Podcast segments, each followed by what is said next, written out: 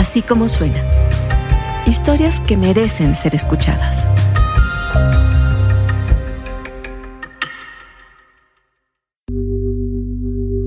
Hola, bienvenidos a Así como suena. Los próximos dos episodios son podcast elaborados por el reportero Paris Martínez, como representante del colectivo periodístico y civil que realiza la investigación Fue el Estado. Este colectivo lo integran periodistas de ocho entidades del país en colaboración con la asociación civil Data Cívica. Los dejo con Paris.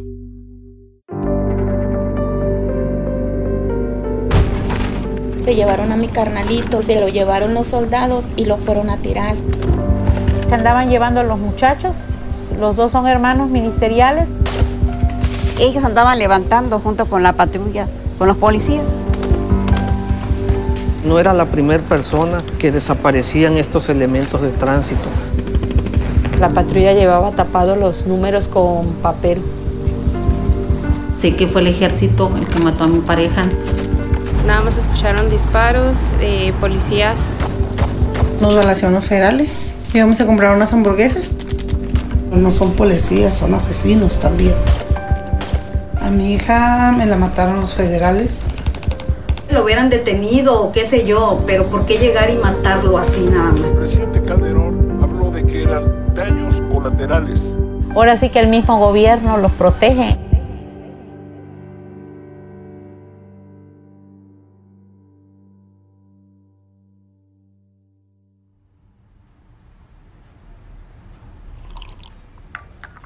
Solemos abordar los fracasos de forma benévola como experiencias útiles, incluso necesarias, sobre las que se va construyendo el éxito. Sobre esa forma de asumir los errores, el dramaturgo Samuel Beckett escribió, Lo intentaste, fracasaste, no importa, intenta otra vez, fracasa otra vez, fracasa mejor. Visto así, con optimismo simplista, el fracaso es algo aceptable, aunque solo para no ceder ante él, para remontarlo. Pero hay otro tipo de fracaso, aquel que entraña actos inconfesables, actos que se ocultan porque su admisión implica un reconocimiento de incapacidad, de culpabilidad, de responsabilidad sobre las consecuencias que generaron. Fracasos que se prolongan, que se perpetúan precisamente porque son negados. A los autores de estos fracasos inconfesables, que se traducen en mentira, en simulación, que también les destinó unas líneas. Fracasa otra vez, otra vez mejor, o mejor, peor. Fracasa peor otra vez, aún peor, hasta enfermar del todo hasta enfermar del todo. Mi nombre es Paris Martínez, soy reportero de Ciudad de México y durante los últimos 12 años he centrado mi trabajo en reportear violaciones de derechos humanos en este país que tiene 16 años sumido en un conflicto armado entre autoridades y grupos del crimen organizado. Una guerra que ha dejado más de 400.000 personas asesinadas, muchas de ellas totalmente ajenas al conflicto. No solo eso, muchas de esas personas no murieron a manos del AMPA sino de las autoridades, del ejército, de la Marina, de la Guardia Nacional, de las policías estatales y de la extinta Policía Federal. Estoy aquí para contar la historia de fracasos acumulados en esta guerra, los fracasos de las autoridades, fracasos que además nos ocultaron. Esta es la historia de las víctimas de esos fracasos, la historia de Saúl, de Carlos y de José Luis, que es también la de cientos más. Es la historia sobre ese tipo de fracasos que, parafraseando a Beckett, van convirtiendo a México en un país enfermo.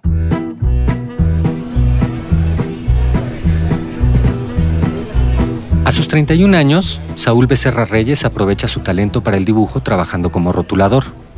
Traza anuncios publicitarios a pulso, a muñeca alzada, sobre mantas que ondean luego en las calles de Ciudad Juárez, Chihuahua, donde vive con su esposa Brenda, de 19 años, y sus dos hijas de 1 y 3. Es martes 21 de octubre del año 2008 y Saúl ha llevado su Oldsmobile azul modelo 85 al autolavado cercano a su casa, afuera de la vecindad de la calle 16 de septiembre, para quitarle la tierra que la desértica Juárez deposita sobre toda superficie. Partió al mediodía con la promesa de volver pronto, y en casa está Brenda a su espera. A ella le preocupa que un poco después de que Saúl se fue, a lo lejos empezó a escucharse el ulular de sirenas y el rechinar de llantas. Luego de un rato, un vecino toca la puerta de su casa con desesperación, con prisa, y Brenda recibe el aviso. Los militares han detenido a Saúl mientras lavaba su auto y todavía lo tienen ahí, tendido en el autolavado, amordazado con su propia camisa. El vecino le dice a Brenda que si corre, quizás los alcance. En ese momento cuando yo llegué ahí donde Saúl estaba detenido, pues yo nada más, pues mi importancia era mi marido, ¿no?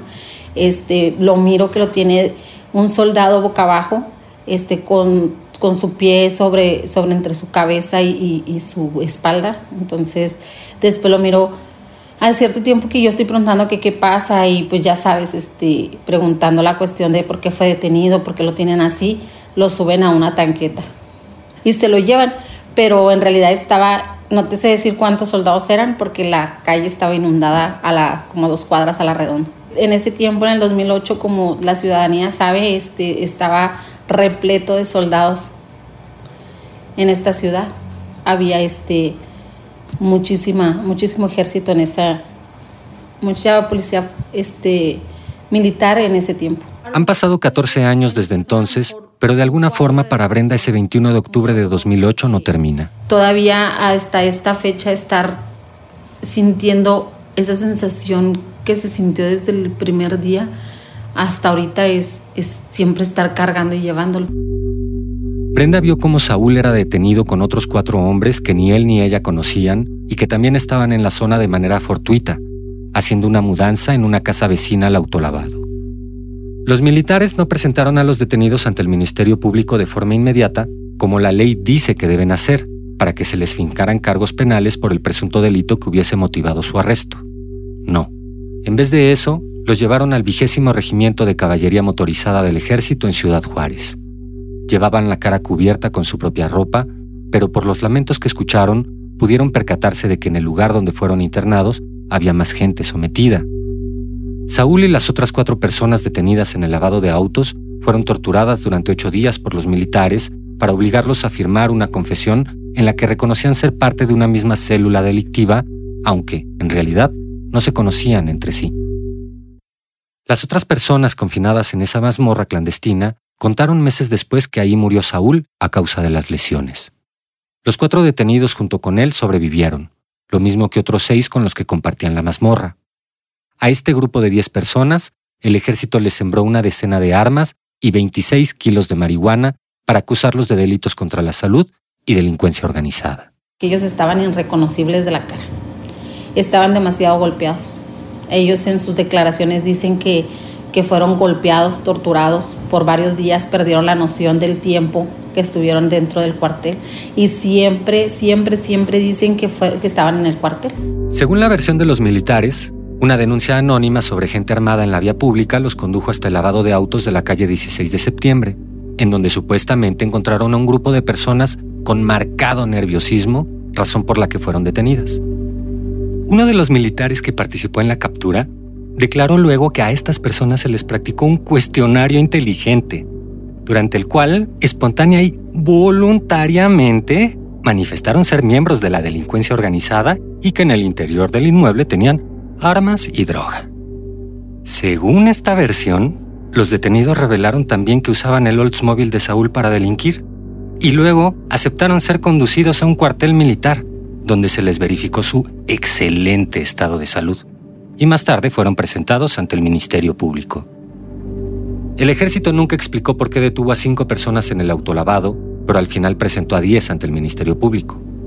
Tampoco explicó por qué tardó ocho días en consignarlos, por qué los retuvo todo ese tiempo en un cuartel, por qué estaban golpeados, ni mucho menos, por qué entre los detenidos que finalmente procesó no estaba Saúl, cuando él también era parte del grupo de personas que ante todos sus vecinos fueron privadas de la libertad por militares el 21 de octubre de 2008. Lo primero que hicimos fue irlo a buscar a las dependencias. Este, pues así no sabíamos a dónde recurrir. Fuimos al, al, cuartel, del cuartel nos decían, no, aquí no están, este, vayan a PGR. Este, pues ya fui a PGR.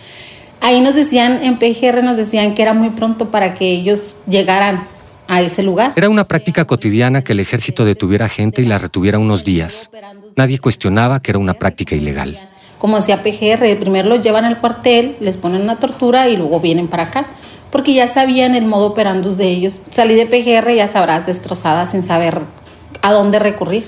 Mi explicación era decir, vivo o muerto, pero yo quiero saber dónde está mi esposo. Mientras a Brenda le negaban información sobre el paradero de Saúl, las mismas autoridades filtraban información a la prensa que identificaba a los detenidos como miembros de una banda delictiva conocida como los Aztecas. Hay un periódico muy famoso aquí en Juárez que ponía, perdón, que ponía este, um, las cosas muy amarillistas. Mientras su familia reclamaba la presentación de Saúl, a través de fuentes anónimas, él fue disfrazado ante la sociedad como delincuente, uno por cuyo destino no valía la pena preocuparse. Y así ocurrió. Nadie, salvo su familia, vio en la desaparición de Saúl a manos de militares un hecho por el cual alzar la voz.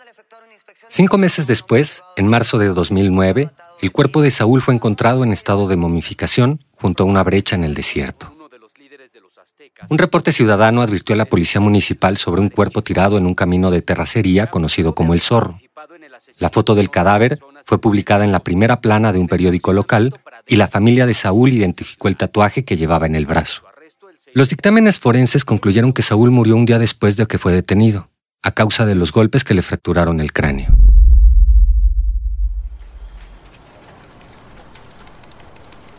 En febrero de 2020, un grupo de periodistas, integrantes de la academia y activistas, nos hicimos un puñado de preguntas difíciles de responder. Si la guerra emprendida por el gobierno busca restituir a la ciudadanía el goce de derechos, goce alterado por la actividad criminal y derechos como por ejemplo a la seguridad, a la vida, al trabajo, a la paz, entonces, ¿por qué en estos años han existido personas que fueron asesinadas al intentar ejercer esos derechos, aunque no por el crimen organizado, sino por las autoridades? ¿Por qué en esta guerra cruzarse con un policía, un militar, un marino, ha sido para algunas personas causa suficiente para morir o desaparecer y luego para ser presentadas como delincuentes cuando solo habían salido a pararse a la puerta de la casa, o a lavar el auto, o a trabajar? ¿Acaso las muertes de personas inocentes a manos de las autoridades son simple, cruelmente, el resultado accidental, aleatorio, inevitable del conflicto armado? ¿O de alguna forma ¿Estas muertes están previstas en la táctica de guerra adoptada por el Estado? Se trata de preguntas que han pasado ya mucho tiempo sin ser respondidas por distintas autoridades. Nos propusimos identificar el mayor número de casos que pudieran ser definidos como asesinatos arbitrarios, cometidos por autoridades en la guerra contra el crimen, y detectar los patrones comunes en todos estos asesinatos, para así saber si hay un protocolo, es decir, un guion, una forma de actuar fuera de la ley predefinida y por lo tanto planificada. Para ello, los expertos y expertas de la organización Data Cívica crearon un gusano digital, una especie de robot virtual que excavó entre los datos almacenados en el sótano de Internet en busca de reportes de prensa, informes oficiales e independientes, de organismos nacionales e internacionales, recomendaciones de derechos humanos e incluso denuncias públicas de víctimas que documentaran muertes que pudieran implicar la participación de militares, marinos y policías estatales, es decir, de integrantes de las instituciones facultadas por la ley para combatir al narcotráfico y al crimen organizado. El gusano encontró 66.840 reportes de asesinatos con intervención de fuerzas públicas, desde los homicidios y feminicidios cometidos por civiles, en cuya escena del crimen se presentó la autoridad para investigar los hechos, hasta las muertes provocadas directamente por policías marinos o soldados. Pero había un problema. Esta herramienta no era capaz de distinguir si esas muertes atribuibles a la autoridad fueron asesinatos arbitrarios o no. Para eso, un equipo integrado entre otros por Daniel Moreno, director del portal informativo Animal Político, Jacobo Dayan, director del Centro Cultural Universitario Tlatelolco, Mónica Meltis, directora de Data Cívica, dedicamos el primer año de confinamiento por la pandemia de COVID-19 a revisar uno por uno todos esos registros. Así identificamos 857 muertes documentadas en los últimos 15 años de conflicto en las que a través de investigaciones oficiales, periodísticas o de organismos independientes se confirmó que se trata de ejecuciones extrajudiciales o en las que se acumularon indicios sólidos para presumirlo, como registros de hechos realizados por organismos oficiales o declaraciones de testigos directos. Hablamos de asesinatos de gente indefensa, personas inocentes ajenas al conflicto e incluso presuntos delincuentes que no representaban amenaza alguna, perpetrados por fuerzas de seguridad estatales y federales. Esos 857 casos no son, por supuesto, todos los casos ocurridos. Esta búsqueda, por ejemplo, no incluyó los asesinatos arbitrarios perpetrados por policías municipales, ya que no se encargan directamente de la lucha contra el crimen organizado, aunque obviamente se han documentado muchos casos cometidos por estos cuerpos policíacos. Tampoco están los casos que nuestro gusano digital no logró detectar, por no haber tenido resonancia en la prensa o entre organismos de derechos humanos oficiales o independientes. Esos 857 casos son entonces una muestra, únicamente los casos que logramos identificar con las herramientas a nuestro alcance. Y en este cúmulo de asesinatos identificamos dos patrones. El primero, que más de la mitad de esas muertes fueron justificadas por la autoridad fabricándoles delitos a las víctimas o atribuyéndoles un pasado delictivo, aunque esos antecedentes, en caso de existir, no tuvieran nada que ver con su ejecución extrajudicial o con su desaparición. En la otra mitad de los casos, aún sin achacarles falsos delitos o pasados turbios a las víctimas, las autoridades quedaron libres de culpa porque las investigaciones de estos hechos fueron archivadas. De hecho, ese es el segundo patrón. Prácticamente en todos los casos de ejecución extrajudicial identificados, la justicia sigue ausente. Solo en 35 ejecuciones extrajudiciales hay una sentencia condenatoria. Eso quiere decir que 96% de los casos está impune. Volvamos a Ciudad Juárez en 2008. Cuando Saúl fue privado de la libertad, desaparecido y ejecutado, Juárez era una ciudad tomada militarmente. Había pasado un año ya desde que el entonces presidente de México, Felipe Calderón, declaró la guerra al crimen organizado con un despliegue de fuerzas en los estados de Michoacán, Guerrero y Baja California, y ahora, en 2008, el objetivo era Chihuahua, específicamente el municipio fronterizo de Ciudad Juárez.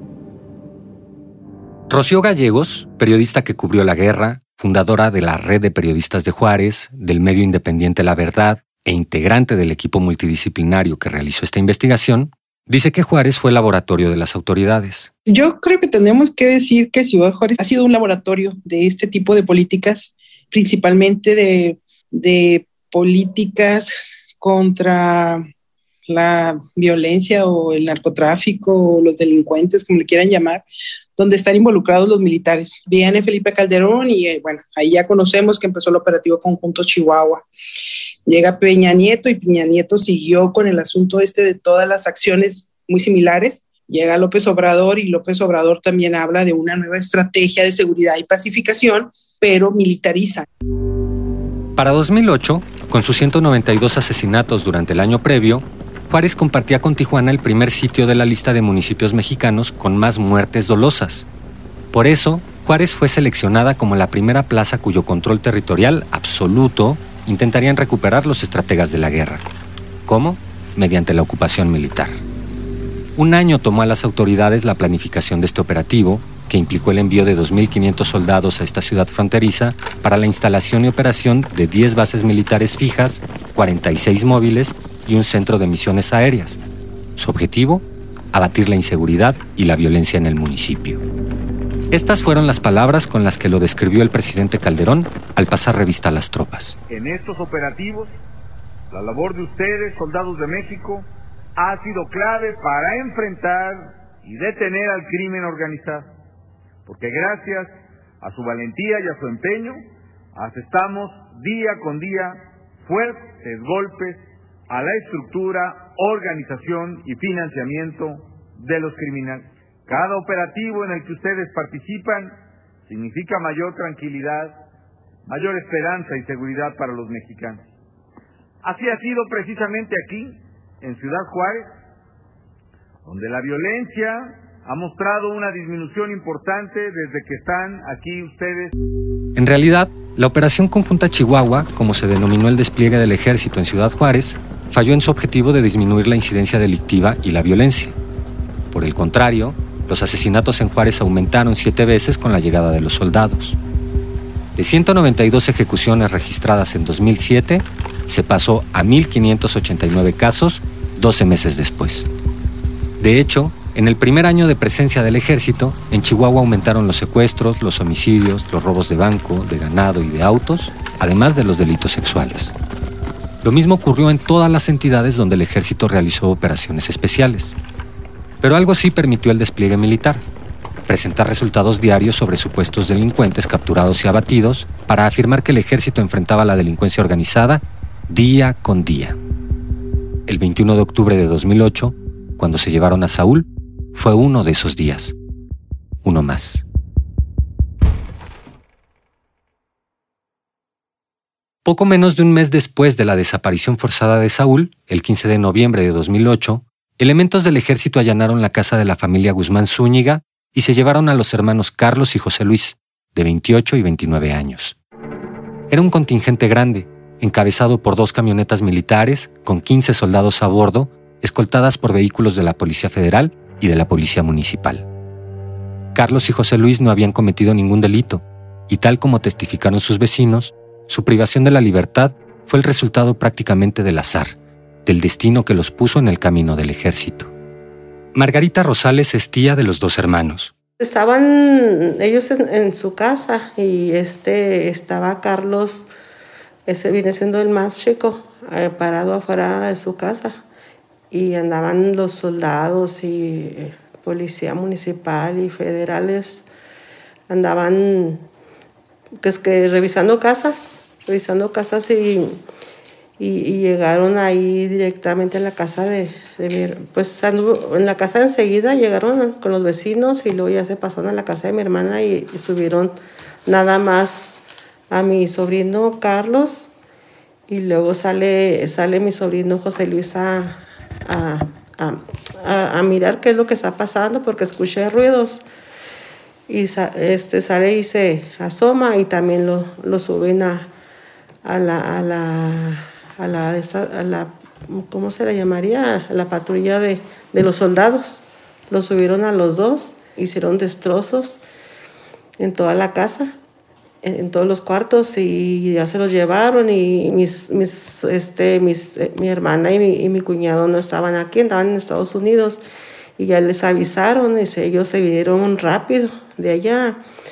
Y pronto fueron a buscarlos a, la guarnición más cercana. Y les dijeron que no, que ahí no, no estaban esas personas. Y, y mi, mi, mi, hermana, mi hermana, ella asegura que sí miró una, salir una, un camión, un camión de soldados con personas que no eran soldados, o sea, civiles y ella asegura que sí miró que iban ahí mis sobrinos y ya ella se metió hasta las oficinas y les dijo, a la, así, a, la fuerza, se metió y les dijo, yo acabo de ver que ahí llevan a mis hijos y yo los acabo de ver. Y no señora, usted sé que estoy equivocada. Tal como ocurrió con Saúl, el ejército negó haber detenido a los hermanos, ahora incluso a través de un documento formal emitido por la Secretaría de la Defensa Nacional, según el cual personal militar no participó en la detención y desaparición de los hoy agraviados José Luis y Carlos Guzmán Zúñiga. Pero en esta ocasión se cometió un error. Además del ejército, otra de las corporaciones involucradas, la Policía Federal, también intentó desvincularse de la privación de la libertad de los hermanos Guzmán y para ello presentó como prueba el parte policíaco elaborado el día de los hechos. En ese documento, la Policía Federal presenta a los hermanos como personas con antecedentes delictivos, a José Luis lo califica como presunto extorsionador de yonqueros, es decir, de deshuesadores de autos, y a Carlos como consumidor de cocaína. Pero este documento señala una cosa más, que ambos hermanos fueron detenidos y trasladados a instalaciones del Regimiento de Caballería Motorizada del Ejército. Es decir, la policía, en su afán por decir que ellos no los tenían, acusaron al ejército de tenerlos en el mismo cuartel militar donde Saúl fue asesinado. Desde que los hermanos Guzmán Zúñiga fueron ingresados a ese cuartel, nunca más fueron vistos con vida. Así anduvieron, este, mi cuñado, mi cuñado y mi hermana ya después este, se fueron a Chihuahua a buscarlos, anduvieron rastreando, ellos, nomás ellos dos, anduvieron rastreando por la sierra, por partes que veían, y ya en su casa empezaron a ir a, a molestarnos empezaron a ir a molestarlos, este, les decían los vecinos cuando ellos no estaban, pues que vinieron que los federales, vinieron así municipales. Al ver la situación de que los estaban molestando, pues tuvieron que irse para Estados Unidos. Y allá mi cuñado, pues no, ya su, su corazón no resistió el dolor y allá fue donde vino falleciendo. Este, le dijeron mi sobrina dice que le dijeron que había muerto de eso, de corazón quebrado. O sea, se le reventó el corazón del dolor. por no encontrar a mis, a sobrinos. La existencia del parte policíaco donde la Policía Federal informa que el ejército retuvo a Carlos y a José Luis dentro de su cuartel obligó a la Comisión Nacional de los Derechos Humanos a pronunciarse en favor de las víctimas en el año 2009, con lo que inició una lenta investigación penal. Cuatro años después, en 2013, la PGR levantó cargos contra 18 militares de bajo rango. A partir de estas investigaciones, que incluyen testimonios de soldados involucrados en los hechos, se concluyó que los hermanos Carlos y José Luis fueron asesinados. Uno de ellos, ni siquiera se sabe cuál, murió dentro del cuartel durante una sesión de tortura, y el otro fue después conducido por militares a la sierra y ejecutado. El caso fue que tres soldados que están detenidos, ellos sí declararon, declararon lo que se había hecho con mis sobrinos y que sí, que ellos los habían detenido y que a uno de mis sobrinos lo torturaron con agua, en un bote con agua, y ahí pues mi sobrino no resistió y le dio un infarto. Y este ya él le hizo saber a, a otro de sus superiores. Y el, su superior le dijo al, al, más, al más alto que él que, que sí, que, que pues se, les, se les había pasado la mano. Lo que, que, hicieran era que se los llevaran para la sierra de Chihuahua y que allá acabaran con el otro, el que quedaba vivo, y que allá los dejaran. Y sí, lo, lo mataron a balazos a mi otro sobrino. Pero los cuerpos de los hermanos Guzmán, prueba irrefutable de su muerte, siguen sin ser localizados. Durante 2008 y 2009, la Comisión Nacional de los Derechos Humanos recibió 14 denuncias de desaparición o de ejecución extrajudicial en contra del ejército en el marco de la Operación Conjunta Chihuahua. Sin embargo, solo en tres de ellos quedaron pruebas fehacientes de la participación de militares. Este grupo de 18 soldados fue acusado penalmente de esos tres casos, en los que está también el de Saúl, el rotulista. De ese grupo de militares, 14 fueron absueltos y contra el resto, el proceso penal continúa. Están en prisión militar en espera de sentencia, aunque siguen percibiendo su sueldo como integrantes del ejército. Sus mandos nunca enfrentaron una imputación formal.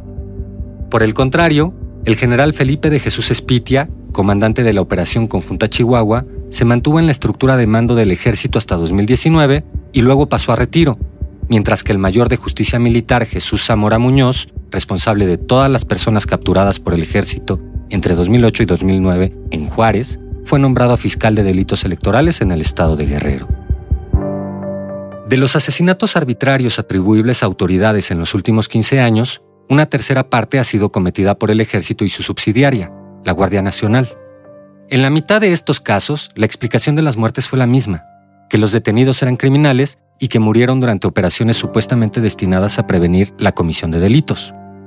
Tal como informaron los tribunales de justicia de todo el país consultados para esta investigación, solo en 13 casos de ejecución extrajudicial existen sentencias condenatorias contra militares. Una paz simulada con acciones de guerra. Una paz basada en la generación de resultados aunque sean artificiales. Todo por el fracaso, porque nunca bajó la actividad delictiva. Al ser la construcción de la paz el objetivo de nuestra guerra, entonces el conflicto no puede cesar. Debe mantenerse constante para poder mantener el discurso de eficacia. Renunciar a la guerra en esta lógica implica renunciar a la construcción de la paz.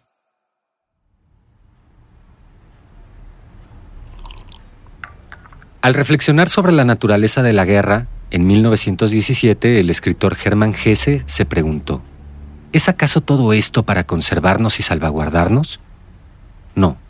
Para Hesse, los pueblos son arrastrados por sus gobiernos hacia los enormes sacrificios de la guerra solo porque sin esos sacrificios nuestros ejércitos no podrían luchar ni una semana.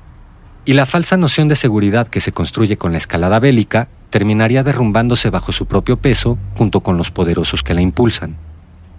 Si se abandonara por un instante esta lógica militarista, planteó Gese en una imaginaria comunicación con un ministro de gobierno, vería usted la tierra, nuestra vieja y paciente tierra, tan cubierta por tantos muertos y moribundos, tan asolada y destrozada, tan quemada y violada? Dice Gese al ministro, si se abriesen sus oídos a todas estas cosas que tan diligentemente ha evitado por meses y años, comprendería su verdadero valor contra la miseria de un solo mes, de un solo día de guerra. En México, la guerra dura ya 15 años. Solo en los primeros dos años del gobierno actual del presidente Andrés Manuel López Obrador, las muertes vinculadas al crimen organizado o a su combate aumentaron 44% según los propios reportes internos del ejército. La nuestra es una guerra que es mejor medir en tiempo porque es imposible medirla en sangre o en dolor o en injusticias de tantas acumuladas.